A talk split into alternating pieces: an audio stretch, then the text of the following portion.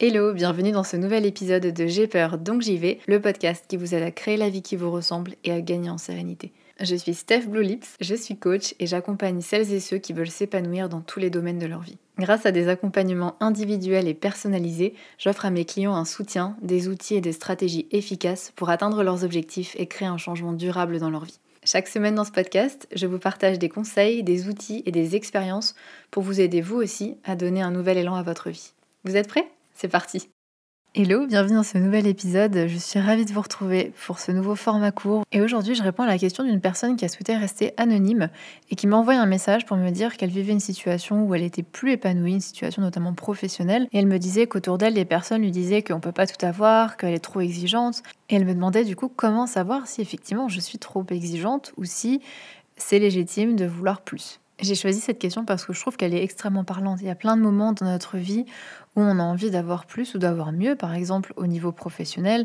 d'avoir de meilleures conditions de travail, d'avoir de meilleurs horaires, d'être mieux payé, d'avoir un management qui est plus humain, ou de vouloir changer de job ou de métier pour faire quelque chose, pour trouver du sens en fait dans, dans notre travail.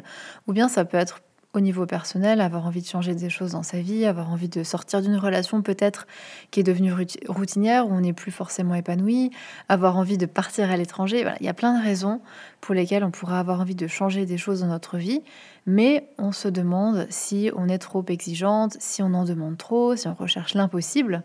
Surtout si à la base on a déjà des conditions qui sont plutôt favorables, qui sont plutôt décentes. On a par exemple, je sais pas, des super collègues, ou on s'ennuie au travail mais on est bien payé, ou on n'est pas hyper bien payé mais on a d'autres avantages. Donc toutes ces raisons-là font que ça ajoute au fait qu'on se dit ben, peut-être que j'en demande trop parce que j'ai déjà tout ça. Donc si je veux plus, c'est peut-être que je veux l'impossible. Et puis parfois, quand on en parle autour de nous, on peut avoir des réactions de l'entourage qui nous disent mais on peut pas tout avoir, mais faut arrêter de rêver. Voilà, tout ce type de discours qui nous fait douter, où on se demande mais est-ce que c'est légitime de vouloir ça? Est-ce que c'est même possible? Ou bien qui nous décourage parce qu'on se sent pas soutenu, on se sent pas épaulé. Ou bien même pire, on se sent coupable aussi parce que ben, on se dit ben, j'ai déjà tout pour être heureuse et je le suis pas et je veux plus et c'est pas normal. Il y a des gens qui ont moins que moi, etc. Et puis on peut se sentir jugé aussi par nos proches, par notre entourage qui comprend pas pourquoi on veut autre chose, pourquoi on veut changer des choses dans notre vie. On peut se sentir blessé par ce type de remarques. Mais surtout, je pense que le principal problème, c'est que ça nous fait douter. Ça nous fait douter de nos envies, ça nous fait douter de nos besoins, ça nous fait douter de ce qu'on ressent vraiment au fond de nous. Parce que quand on n'est pas épanoui, qu'on n'est pas bien, on le sait, on le sent. Mais quand en face, on a un discours du type bah, tu es trop exigeante, t'en demandes trop, ma pauvre, euh, n'importe quoi, etc., ou que soi-même, on a ce discours-là envers nous-mêmes, le risque, c'est de minimiser ce qu'on ressent vraiment, c'est de minimiser nos vrais besoins, nos vraies envies, c'est de se limiter soi-même parce qu'on a cette croyance de ce qui est possible, de ce qui n'est pas possible, de ce qui est normal ou pas normal, ou, ou simplement par peur du regard des autres, par peur de ce qu'ils vont penser de nous et de la manière dont ils vont nous percevoir. Et il y a plein de raisons pour lesquelles on peut se dire que peut-être qu'on en demande trop. Et la première, ça peut être des croyances qui nous ont été transmises, par exemple par notre entourage, par notre famille.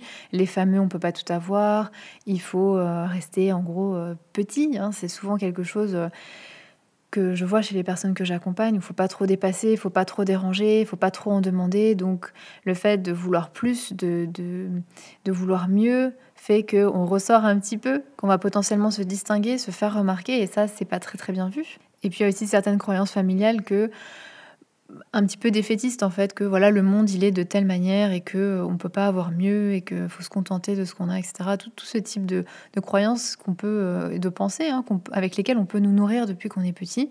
Et puis ça peut être aussi on peut aussi se dire ça parce que bah, on a vu des personnes autour de nous qui ont essayé et qui n'ont pas réussi à aller au bout par exemple d'un projet ou tout simplement une méconnaissance, on ne sait pas. On n'a pas d'exemple autour de nous de personnes qui, par exemple, euh, ont trouvé euh, un job qui peut à la fois être passionnant et bien les payer. On n'a pas cet exemple-là autour de nous. Donc on sent qu'on en a envie, mais on ne sait pas si c'est vraiment possible, même si aujourd'hui avec euh, les réseaux sociaux, avec Internet, avec toute cette information qui circule, on voit que d'autres personnes le font. Donc on sait au fond que c'est possible. Mais là, le cerveau va venir avec des tas d'objections avec des oui, mais telle personne, elle a telle chose que j'ai pas, elle avait tel avantage, elle réussit à faire ça, elle a tel talent, enfin voilà, tout plein d'excuses pour nous convaincre que c'était possible pour cette personne qui l'a fait, mais pas pour nous. C'est le cerveau, en fait, qui cherche à nous garder dans une certaine zone de confort, qui est fort inconfortable, certes, mais qui au moins est connue. Parce que je le disais dans l'épisode sur la peur du changement, qui est l'épisode 29, tout changement, même s'il il est voulu, même si on sait qu'il y a peut-être quelque chose de mieux derrière pour nous, ils demandent de passer par de l'inconfort, ils demandent de faire des efforts, ils demandent de se mettre peut-être en situation d'inconfort, mais aussi potentiellement d'échec, de ne pas réussir. Et ça, ça peut être dangereux. C'est perçu comme un danger pour le cerveau, donc ils préfèrent nous maintenir dans une situation où on n'est pas heureux, mais au moins on sait à quoi s'attendre. Et puis, il y a plein d'autres peurs. Hein. La peur d'être, euh, donc la peur du jugement des autres. Hein, on en parlait, du regard des autres, être vu comme euh, ingrat, être perçu comme euh, quelqu'un qui est pas satisfait de sa vie, qui a tout et qui est pas content. On peut avoir peur aussi d'essayer et de pas réussir. Donc la peur d'échouer, la peur parfois à l'inverse de réussir. Et du coup, ça veut aussi dire plein de changements dans notre vie. Donc ça peut faire peur. Et donc, pour toutes ces raisons, on se limite, on se dit qu'on est peut-être trop exigeant, trop, trop exigeante, qu'on en demande trop. Et quand les autres vous disent ça, c'est la même chose en réalité. C'est que eux aussi ont leurs croyances qui leur ont été transmises ou qu'ils ont créées eux-mêmes. Ils ont leur prisme avec les lunettes, en fait, avec lesquelles ils voient la réalité de ce qui est possible ou pas, de ce qu'ils pensent possible ou pas. Et par exemple, bah, pour les autres, c'est pas possible de faire un job passionnant et de bien gagner sa vie parce que, bah, pour plein de raisons, parce que peut-être euh, que c'est ce qu'on leur a dit, parce que peut-être que c'est ce qu'ils ont vécu, parce que c'est ce qu'ils ont vu, parce qu'ils ont peut-être vu une personne chez qui ça n'avait pas marché, ils en ont déduit que bah, c'était pas possible. Peut-être que c'est quelque chose qu'ils aimeraient aussi pour eux-mêmes, mais que ça leur fait peur, qu'ils osent pas. Parce que parfois, quand vous dites à quelqu'un, quand vous leur partagez euh, une envie que vous avez, un changement, ça peut aussi les renvoyer à leur propre situation, à leurs propres regrets, à leurs propres inconforts.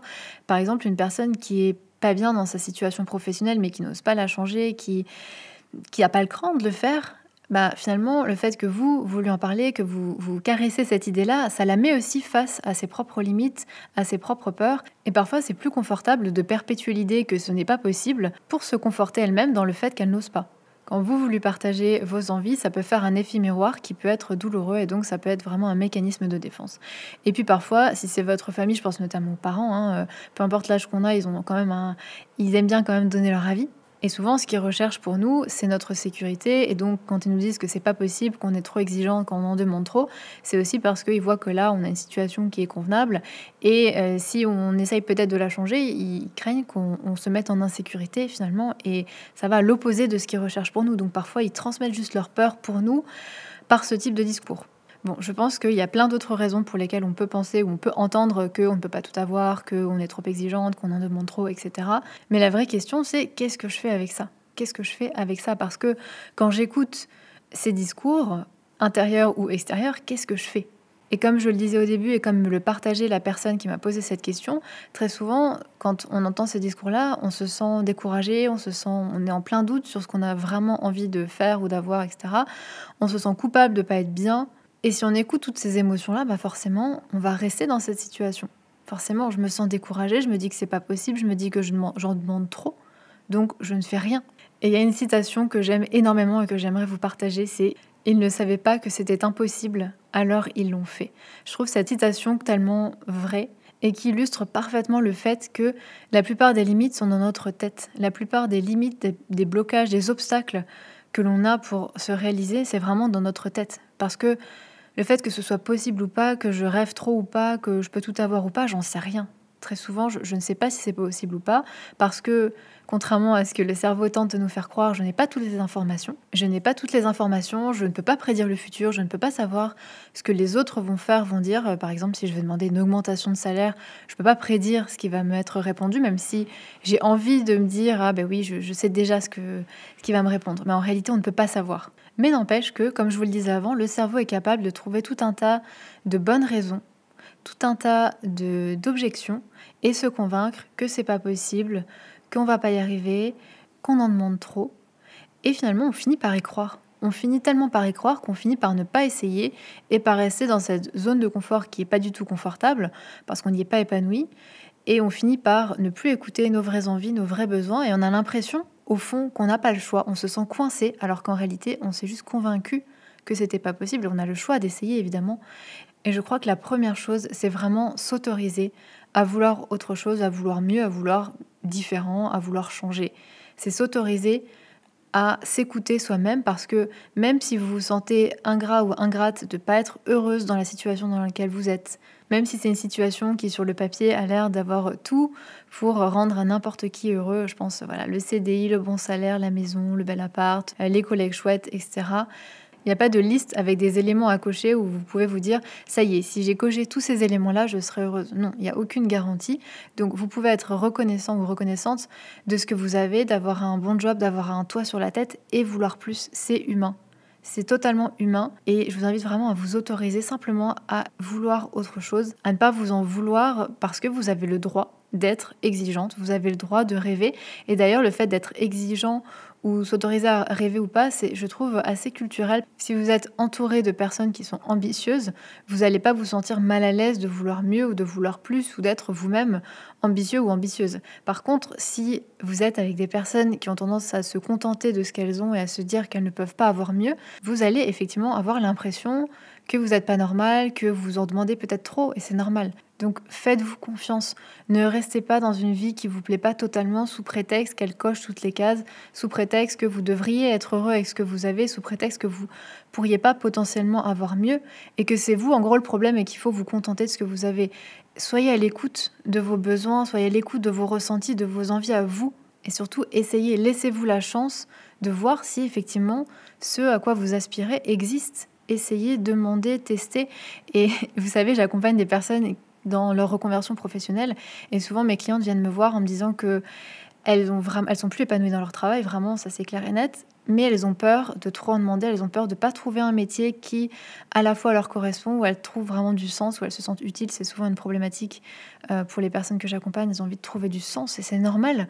Et en même temps, un métier qui paye bien. Et en même temps, si elles viennent me voir, bah, c'est qu'elles ont espoir, c'est qu'elles ont un tout petit espoir que ce soit possible, parce qu'elles ont vu autour d'elles des personnes qui l'ont fait et elle s'offre cette chance à elle-même d'essayer, parce que sinon on ne peut pas savoir. Malgré ce que nous fait croire nos pensées ou notre entourage, on ne peut pas savoir avant de s'être laissé la chance de le faire.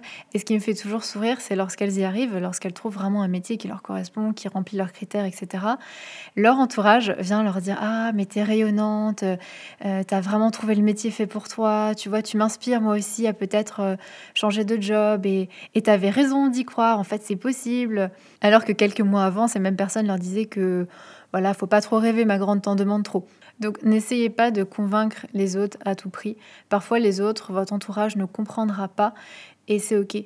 C'est sûr que c'est mieux de se sentir compris, de se sentir épaulé, de se sentir soutenu, mais c'est pas absolument nécessaire pour avancer. C'est mieux, mais vous pouvez quand même avancer même si les autres ne comprennent pas parce que, bah mine de rien, c'est votre vie, c'est vos choix et c'est votre bonheur à vous. Vous n'avez pas besoin de convaincre les autres pour pouvoir avancer. Au contraire, vous pouvez le faire tranquillement dans votre coin avec euh, des personnes qui vous soutiennent et montrer l'exemple aussi simplement sans essayer de convaincre, juste montrer que c'est possible tout simplement.